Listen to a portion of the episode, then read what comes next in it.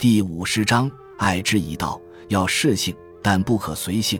除了父母外，每个人也都还有一些挚爱的人，譬如情人、配偶、子女等，他们经常被当作宝贝，爱他就要给他最好的。我们处处为他们着想，希望他能因此而快乐幸福，但结果往往不如预期，甚至还事与愿违。庄子在《至乐篇》说了一个故事。有一只海鸟飞落在鲁国都城郊外，鲁国国君视为珍宝，把海鸟接到太庙里，送酒给他喝，奏酒勺的音乐取悦他，还宰牛羊给他当食物。但海鸟却目眩心悲，不吃不喝，三天就死了。为什么会这样呢？这是按自己的习性来养鸟，不是按鸟的习性来养鸟。按鸟的习性来养鸟，就应该让鸟在森林里栖息，在沙洲上漫游，在江河湖泽中漂浮，啄食泥鳅和小鱼，随着鸟群驻猎而止息，自由自在的生活。鸟最讨厌听到人的声音，为什么还要那么喧闹嘈杂呢？当我们爱一个人时，所谓处处为他着想，什么都给他最好的时。其实多半是照自己的意思去设想，给他的是自己认为最好的，而非对方真正想要的。结果就像鲁国国君对待他所珍爱的海鸟一般，爱之是足以害之。你不是在爱他，而是把他当做你理想的投影，想把他塑造成你希望的模样。如果真正爱他，那就要尊重他，尊重他就是让他随着他的秉性。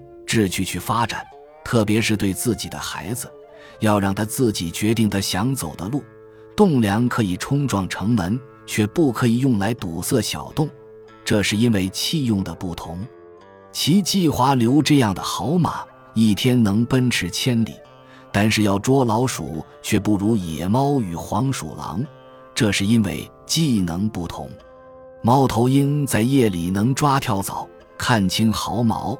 但是大白天张大眼睛也却看不到山丘，这是因为本性的不同。庄子很早就注意到，每个人的本性、技能和器用不同，如果能彼此符合，那就如鱼得水，如虎添翼；但如果是牛头马嘴，那不仅事倍功半，还可能酿成悲剧。当然，现代的父母比起从前已较能尊重孩子。特别是让孩子在舒适的环境中随性快乐的成长，但什么是随性？要尊重随性，爱护到什么程度？庄子又说了另外一个故事：有爱马的人用精致的竹筐去接马粪，用珍贵的蛤壳去接马尿。刚巧有一只文蒙钉在马身上，爱马之人出其不意去扑打文蒙。没想到马儿受惊，竟咬断勒口，挣断辔头，弄坏胸络。本意出于爱，结果却适得其反，能不谨慎吗？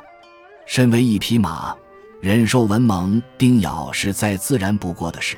作为一个人，在成长的过程中吃点苦，遭遇些挫折，读点书，学些谋生本事，待人和气些，原也是本分。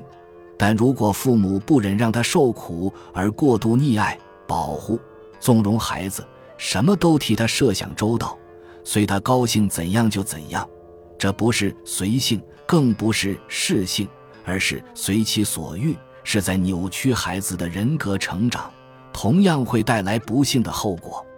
根据调查，从小就被父母溺爱的孩子，长大后较缺乏同理心。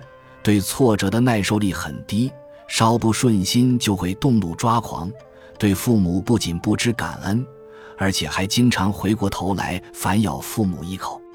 虽然不知道庄子夫妻的感情如何，也不知道他们是否有子女，但他这一套从顺应自然之道出发的爱的观念与做法，在二十一世纪的今天依然掷地有声，而且发人深省。本集就到这儿了，感谢您的收听，喜欢请订阅关注主播。主页有更多精彩内容。